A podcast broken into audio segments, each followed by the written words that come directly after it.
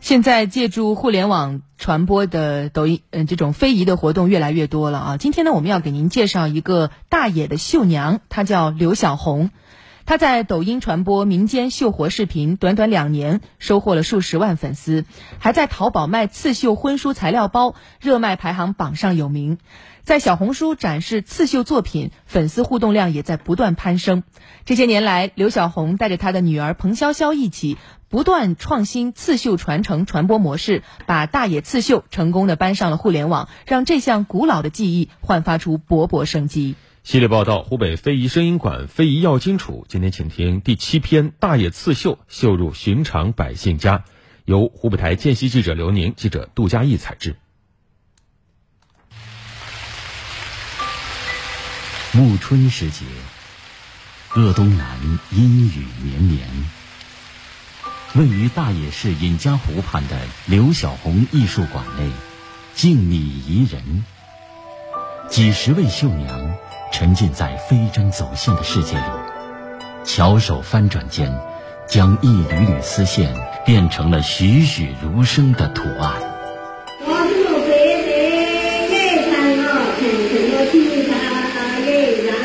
大冶自古植桑养蚕，素有绣花的习俗。青铜制大冶县志多次出现“珍洗晨曦”的记载。珍洗，针线活也；晨曦，旦与暮也。时至今日，仍能见到民间绣娘在农闲之余，携一圆绷，聚桌而围，剪纸绣花。这种极具地域文化特色的民间美术工艺，针法传统，拙中见巧。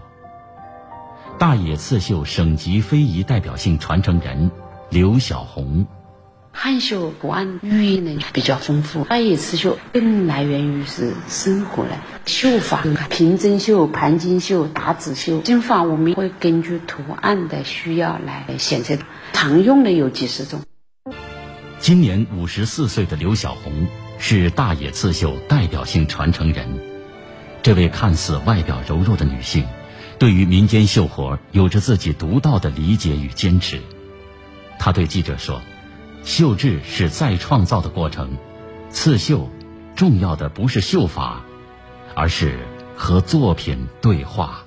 画家他是有思想的，所以说你就不能跑偏了。”你把它的颜色去改变了，那千里江山都就失去了它的意义。你要读懂那幅画，这个是每个绣娘要经过个时间的磨练积累出来的。大冶刺绣扎根传统，扎根本土，扎根民众，几代传承人不仅传承了他的传统针法，也在原有基础上不断革新。刘小红创办的大冶刘小红刺绣艺术文化有限公司。以年轻消费者为主要市场，与时俱进研发出了旅游纪念、实用装饰、艺术收藏、婚嫁、儿童、伴手礼等六大系列几十种品类，满足现代大众日益提高的专属化、多元化审美需求，让产品与人们的生活更紧密结合。电商消费者杨雪。在淘宝看到了大野刺绣的婚书手工材料包，看起来非常的精致，就买来备婚使用了。跟着网络教学视频，一个星期就绣完了，很有成就感。为了让大野刺绣走得更远，刘小红没有拘泥于传统的家庭制、师徒制传承模式。对于前来拜师学艺的学生，她总是倾囊相授。刘小红，我不怕别人来学。越学的人多，我这一生的这个手艺就是有价值，我这一生活的就是有意义。这些年，刘小红还开办了手工技能培训学校，开展刺绣工艺培训，培训妇女八千多人。一大批妇女通过掌握刺绣手工技能，实现了创业就业、增收致富。与刘小红齐心协力的，还有她的女儿彭潇潇。作为小红绣品牌的主理人及新一代传承人，彭潇潇不断创新大冶刺绣传播模式。除短视频传播、电商运营外，他还用心开发创意产品、刺绣体验课。